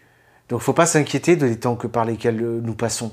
Mais c'est une décadence qui, est, qui n'est faite que de revival, de renaissance perpétuelle. Les Grecs déjà étaient dans cette dynamique. Et par quoi elle passe la Renaissance? Par l'étude de l'histoire, par l'étude de notre histoire, du passé, l'histoire des autres peuples, et par la lecture des anciens. Voilà. Qu'est-ce que vous voulez que je vous dise? Il n'y a, pas, d'autres recettes que celles qui ont toujours été appliquées et qui ont fonctionné. Alors après, évidemment, si vous attendez le salut éternel et la paix éternelle sur, sur Terre, je comprends que vous puissiez vous diriger plutôt, par exemple, vers euh, les croyances juives. Hein, qui attendent un Messie qui va apporter une paix pour des millénaires et des millénaires jusqu'à la fin des temps. Ça n'a jamais été, je crois, la, croyance foncièrement indo-européenne, puisque d'ailleurs le vieux fond païen est, fait d'une vision cyclique. Et saint Augustin a très bien retrouvé euh, euh, la, conception euh, orthodoxe dans le christianisme avec sa doctrine de la fin des temps, euh, qui est que nous sommes dans l'Empire chrétien, et cet empire chrétien touche à sa fin parce que l'antéchrist est présent, et nous devons, de manière euh, sempiternelle, jusqu'à ce que vraiment nous, euh, il remportera le combat et que le Christ reviendra pour le combat final, nous devons sans cesse lutter contre l'antéchrist pour le repousser, pour gagner du temps. Et c'est le rôle du catéron de lutter contre. Et c'est comme ça que le Moyen Âge, le haut Moyen Âge, le bas Moyen Âge concevait la vie sur Terre. Voilà. Le rôle de l'homme, le rôle du citoyen de la cité céleste, c'est d'être citoyen de la cité terrestre, et c'est sur Terre de lutter contre l'antéchrist. Moi, je ne sais pas, si vous avez mieux, je suis preneur. Non, mais je ne veux pas finir sur des... Vous, m'excuserez le, ton un petit peu emballé que je prends. Euh, vous mettrez ça sur le compte de, euh, de, la, chaleur, de l'heure tardive. Question suivante. Les points communs entre le Talmud et le droit romain ne justifieraient-ils pas l'appellation de culture judéo-chrétienne communément acceptée, si notre philosophie politique découle de ce droit romain? Bah, En fait, ce qu'il faut explorer, mais j'ai pas la réponse, ce sont les... les, En, tout, cas, il y a des interactions entre les juifs et les romains, puisqu'il y a une guerre. Ah, quand même. Hein Quand même. Il y a une guerre. Une guerre d'extermination. Je vous rappelle que ce sont les Romains qui ont rasé le temple. Ce sont les Romains qui ont exterminé les derniers juifs qui étaient présents en, Palestine, et ce sont eux qui les ont éparpillés dans tout l'Empire. Hein et, les massacres, les massacres, il y a les massacres de chrétiens, qui souvent d'ailleurs peuvent être des, juifs euh, chrétiens, et puis vous avez les, persécutions euh, des Juifs euh, qui, s'accentuent sous l'Empire. Euh, enfin, j'ai pas exactement les... lisez le livre de l'abbé Rioux, là, il est pas mal. Le livre de l'abbé Rioux sur, je crois que c'est Histoire de l'antisémitisme, quelque chose comme ça. Donc, il y a, y a des... Alors, parce qu'on dit qu'au Moyen-Âge, ça se calme un peu. Je crois que c'est parce qu'on n'a pas beaucoup de sources. En tout cas, ça reprend. Ça reprend au XIe siècle, où là, c'est Rome, l'Empire, l'Empire et, la papauté et euh, l'Empire temporel qui se livrent, euh, et les populations aussi, c'est les croisades. Bon, et les croisades, elles passent par des pogroms. Hein. et puis je ne vous parle même pas de ce qui se passe dans les pays de l'Est. Bon. Donc, il y a des interactions, évidemment. Hein. elles sont violentes. Bon. Elles peuvent aussi euh, être éventuellement intellectuelles, mais ça, il faudrait voir. Mais moi, ce que j'ai lu pour l'instant, c'était des textes chrétiens qui se, qui, qui se qui se vantait de ce que le Talmud était la copie faite par les Juifs du droit romain, par jalousie, pour imiter les Romains. C'est ce que j'ai lu. Il faudrait regarder de près, mais c'est faisable. Hein. Il suffit de prendre la casuistique romaine, hein, on l'a, les cas, et regarder si ça correspond à ce qu'on voit en fait de casuistique dans le Talmud. Pour l'instant, il m'a semblé, c'est l'impression que j'ai, c'est une première impression, que euh, c'était des, corpus qui ne rendaient pas le même son. Voilà. C'est pas le même son. Je suis désolé, ça, ça, ça, ça résonne pas de la même façon. Voilà. Mais voilà, voilà une étude intéressante à mener en fait de comparatisme. Hein. Mais par contre, nous parler de civilisation judéo-chrétienne, euh, euh, déjà civilisation chrétienne, ça fait un peu ça fait un peu bizarre. Euh, non, parce que non. Il y a aussi des interactions, des heures, et peut-être des, échanges intellectuels, peut-être plus fructueux même, avec les musulmans. Hein. parce qu'il ne faut, faut, pas oublier que euh, on nous parle de l'islam, mais l'islam, euh, et les musulmans et les maghrébins, c'est pas une rencontre qui date d'il y a 30 ans. Hein. Euh, ils n'ont pas déboulé de la planète Mars. La rencontre avec les musulmans, avec les Africains d'Afrique du Nord, hein, et avec, et avec, le, avec l'islam, euh, eh ben, elle date de l'islam.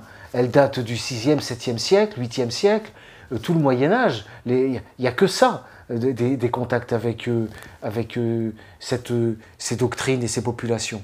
Voilà. Donc là, c'est pareil.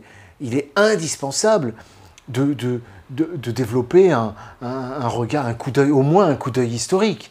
Je ne parle même pas de, l'époque euh, où, l'Algérie était française, dont il faut tenir compte. Hein, et de la période antérieure. Et si on remonte avant l'islam, qu'est-ce qu'on trouve? On trouve des terres qui sont chrétiennes, qui sont des terres impériales, qui sont des terres d'empire. Hein, avec toutes les régions, toutes les régions musulmanes sont les régions de l'empire oriental.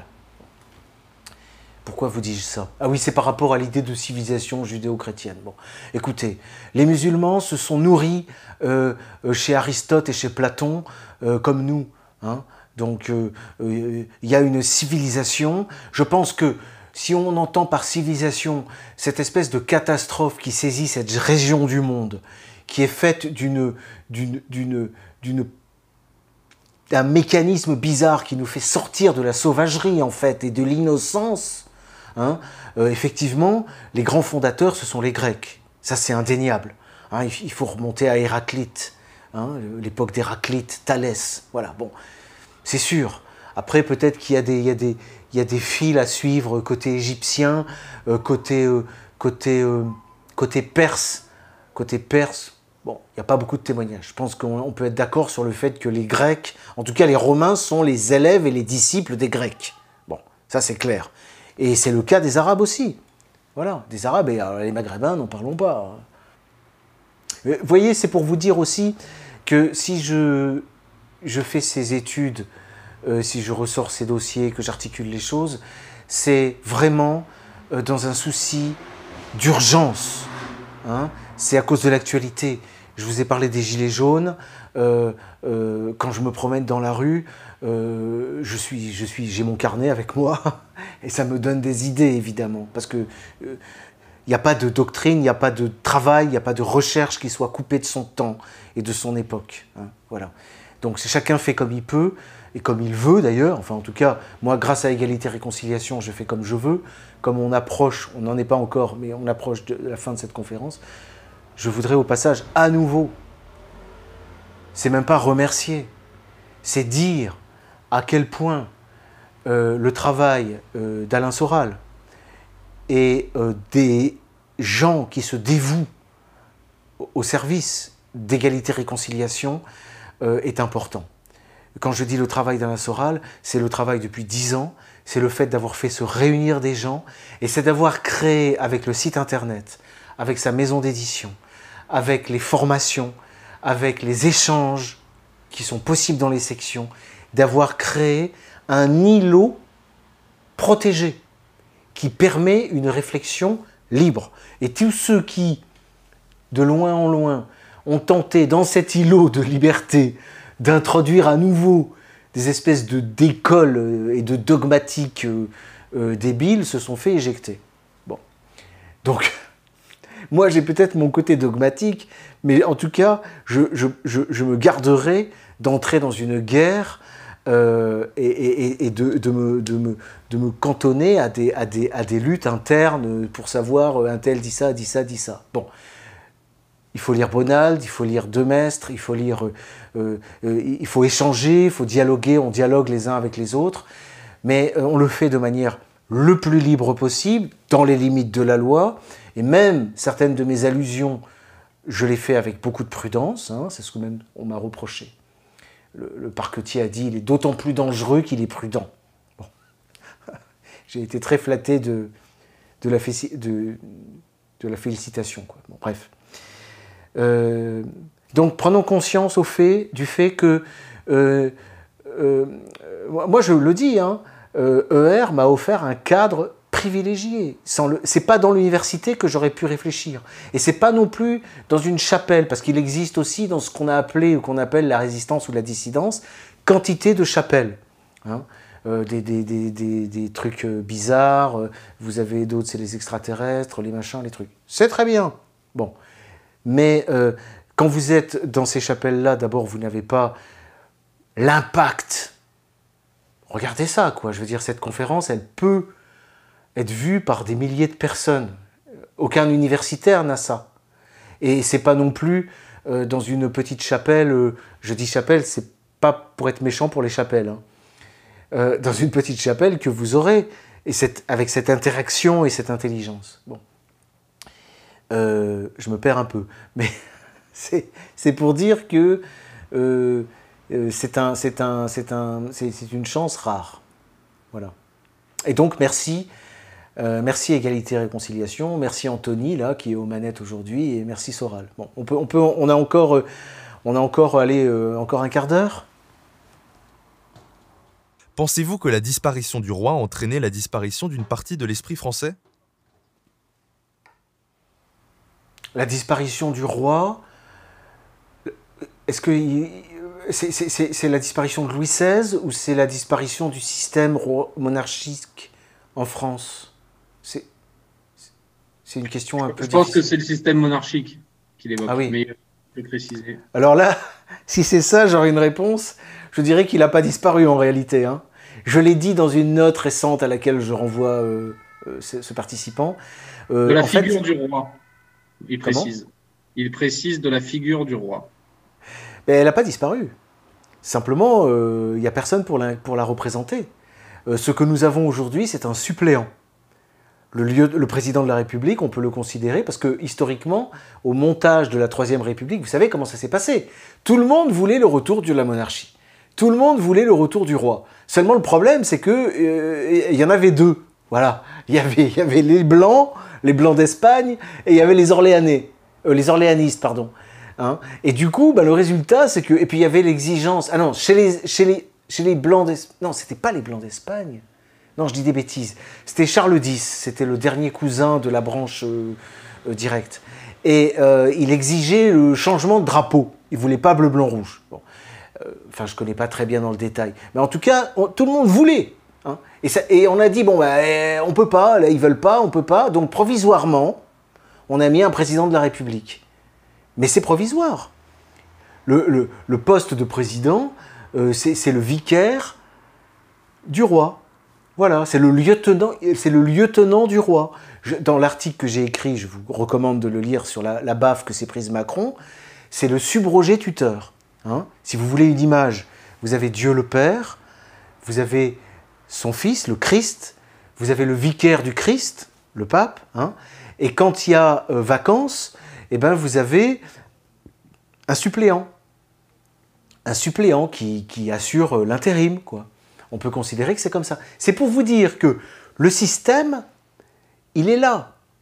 Et d'ailleurs, c'est aussi une façon de vous répondre. Il faut faire attention au fait que euh, euh, la démocratie parlementaire, les députés, les élections pourraient être maintenues, même dans une monarchie. Attention, hein.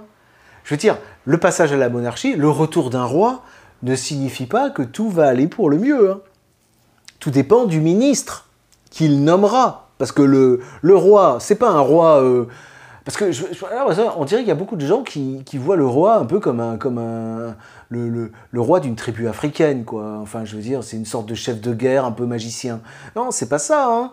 Euh, le système monarchiste royaliste, alors l'esprit français, non, l'esprit européen, puisque c'est la structure qui est, qui est le fruit de 2000 ans d'histoire, de, de, de, 2000 ans d'histoire, puisque ça remonte aux Grecs, la réflexion. On pourrait même dire de 2000, 2500, 3000 ans d'histoire, qui donne le système monarchiste, royaliste regardez plus large, vous avez l'Angleterre, vous avez l'Espagne, vous avez, vous avez, vous avez l'Allemagne, vous avez... C'est un, un système, l'Occident. C'est un vaste système. Et aujourd'hui, ce système occidental, il a beau être en crise, il a beau être chahuté, être dans le chaos, s'il y a quelqu'un qui domine le monde, c'est peut-être bien le système occidental. En tout cas, c'est ressenti fortement comme ça, une volonté de dominer au travers notamment euh, euh, de l'Empire américain et puis euh, d'autres, c'est ressenti comme ça. Donc, l'esprit français, ce qui caractérise l'esprit français, vous avez des textes de Carl Schmitt qui sont intéressants là-dessus, c'est précisément d'avoir été le fidèle disciple. Carl Schmitt disait les Français ont eu deux parents. Ils ont eu l'Église romaine et le droit romain. Leur mère, c'est l'Église, leur père, c'est le droit romain. Voilà, c'est ça l'esprit français. C'est cette, cette communion. Euh, euh, et c'est pour ça que les recherches que j'accomplis, je les, je les accomplis en, toute bonne conscience en tant que Français. Hein. moi, les auteurs que j'étudie, Dumoulin, Jacques de Révigny, Belperche, ce sont des Français. Hein. et même quand ils sont italiens, pour moi, c'est quand même l'esprit, en gros, l'esprit français. Voilà. J'espère avoir répondu. Selon vous, jusqu'où le droit moderne peut-il descendre?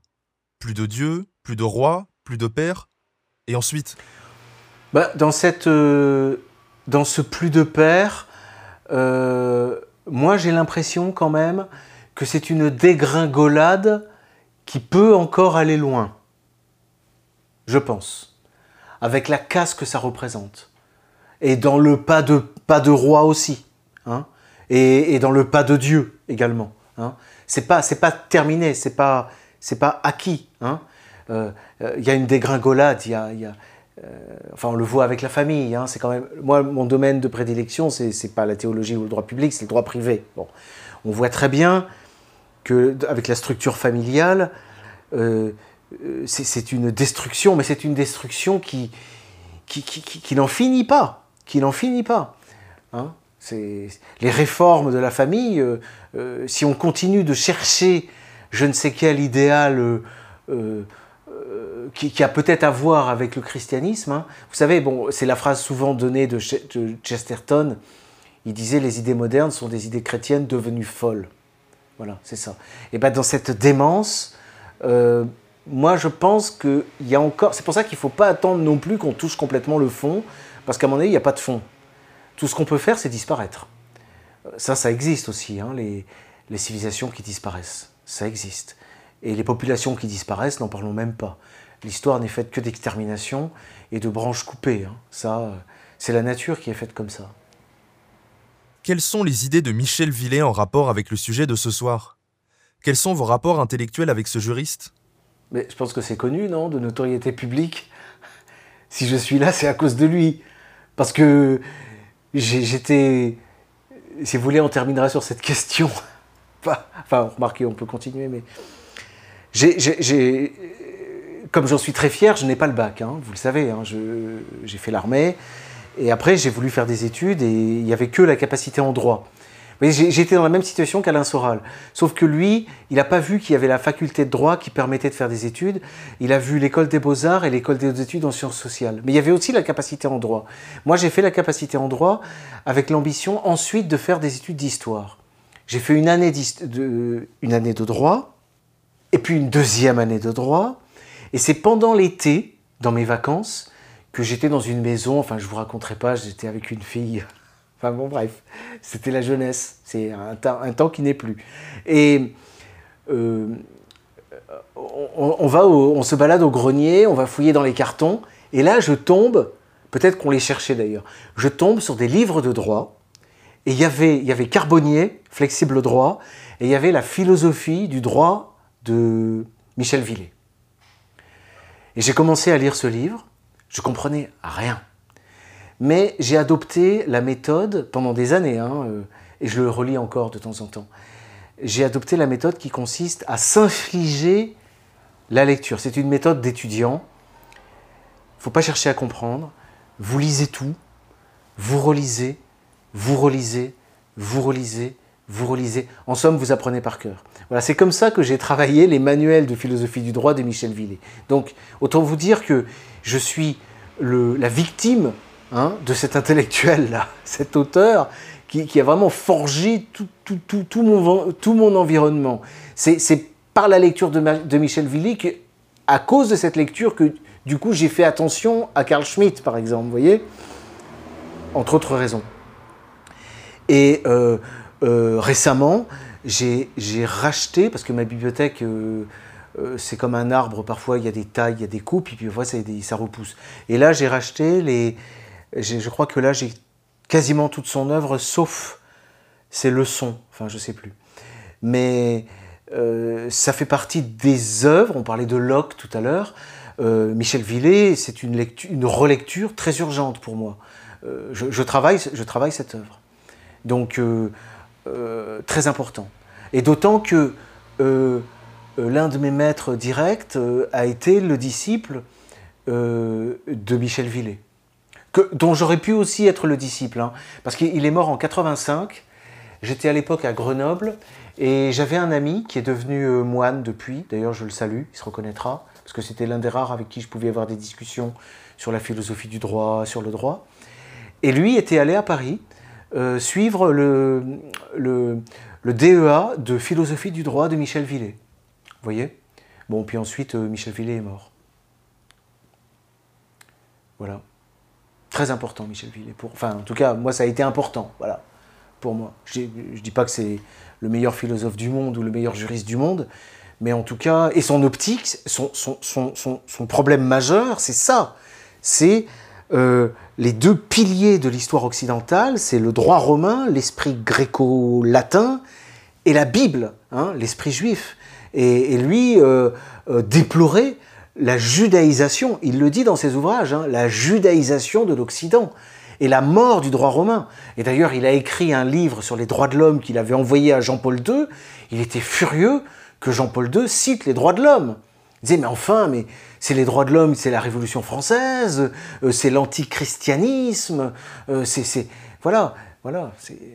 Et, et, Michel Villet était un chercheur, hein. euh, c'est-à-dire qu'il disait, on a perdu quelque chose, il faut, faut, il faut creuser. Hein. Il faut retrouver la méthode médiévale, il faut retrouver la méthode médiévale de lecture, il faut retrouver la méthode romaine de lecture et d'étude. Hein. Il faut...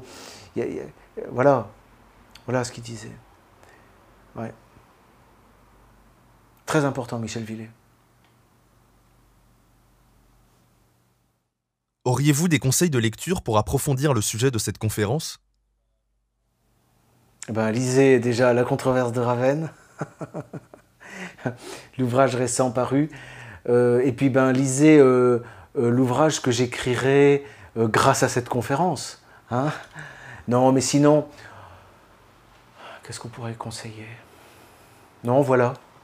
Voilà, achetez du contre-culture, lisez du contre-culture. Tout est dans contre-culture. Non, je plaisante. Non, mais vous avez Carl Schmitt. Vous avez la théologie politique de Carl Schmitt. Ça, c'est important mais c'est chez Gallimard.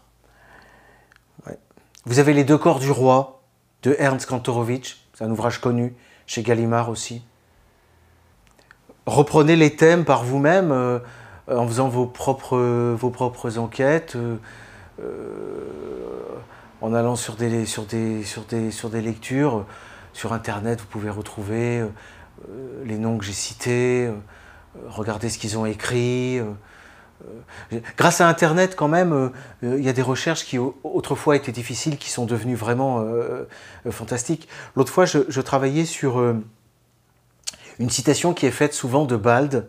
C'est un auteur du XIIIe siècle, qui est cité au XVIe siècle, qui est cité au XIXe siècle, qui est cité au XXe siècle. Des auteurs récents disent que Bald, le juriste Bald du, du XIVe siècle, dit que le prêteur, c'est-à-dire le magistrat romain, quand il a rendu telle règle, l'a fait sous l'inspiration de l'Esprit Saint, inspiré par l'Esprit Saint.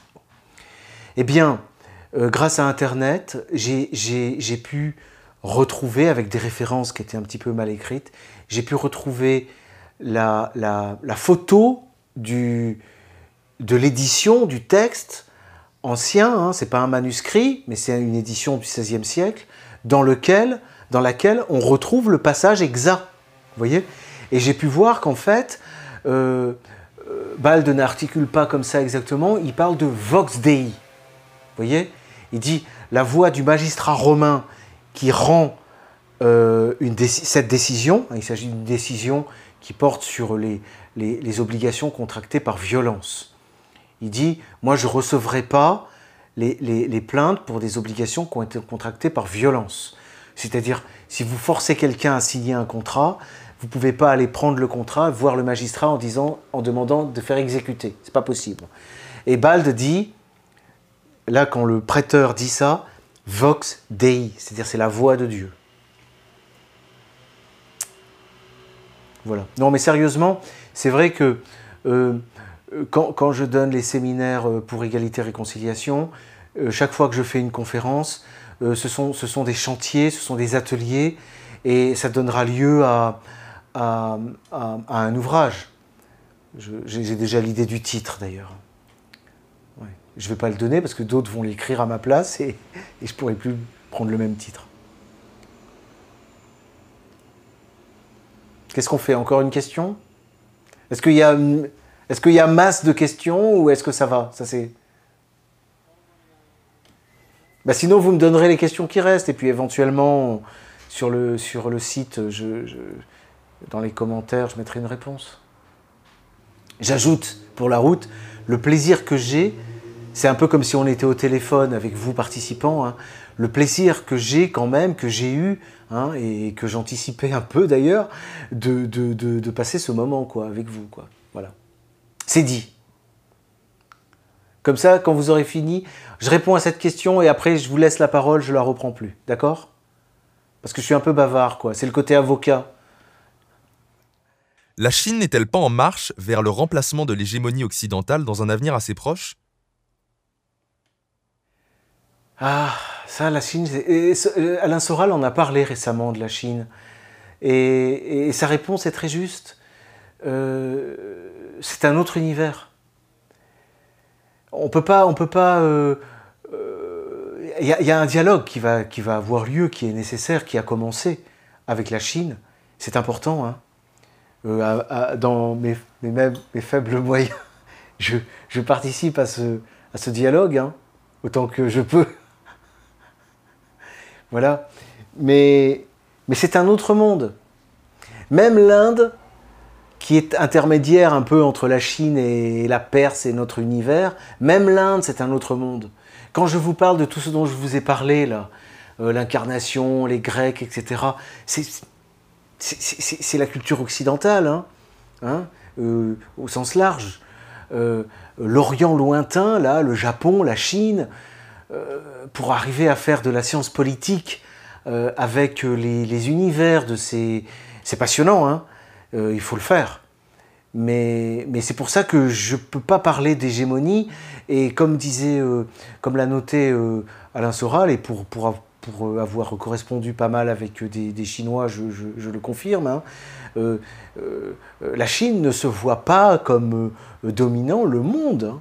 La Chine se voit comme maître chez elle. Ce qu'on pourrait peut-être réapprendre à être. je suis désolé de terminer sur cette petite formule. À vous, à vous, à vous Paris. Bien. Ah bah, écoutez, merci beaucoup, Maître pour cette conférence très intéressante. En espérant qu'elle ait plu aux spectateurs, mais je n'ai nul doute euh, à cela. Euh, alors, on peut vous retrouver dans vos séminaires. C'est sorti aujourd'hui sur le site ER, donc les inscriptions sont ouvertes. Je vous invite tous à, vous y rendre. Vous pouvez vous inscrire donc au, au séminaire de Maître Viguier qui auront lieu à la fois à Grenoble, Genève et Paris. Et vous pouvez aussi retrouver euh, bah, tous les autres euh, professeurs, si on peut les appeler comme ça, formateurs. Euh, voilà, c'est important qu'on soit adhérent ER, sympathisant, de, de, continuer à se former. C'est une arme qui est, qui est aujourd'hui l'une des seules qui nous reste. Donc, donc formez-vous, inscrivez-vous à ces formations, confrontez vos, idées, vos opinions, apprenez, et ça, nous permettra à nous de nous, nous, renforcer en vous renforçant aussi. Voilà. Donc merci à tous pour cette conférence. Merci à Maître Viguier. N'oubliez pas d'acheter les leçons de droit et de suivre euh, bah, les prochaines parutions de, de son auteur. Voilà. Merci à tous.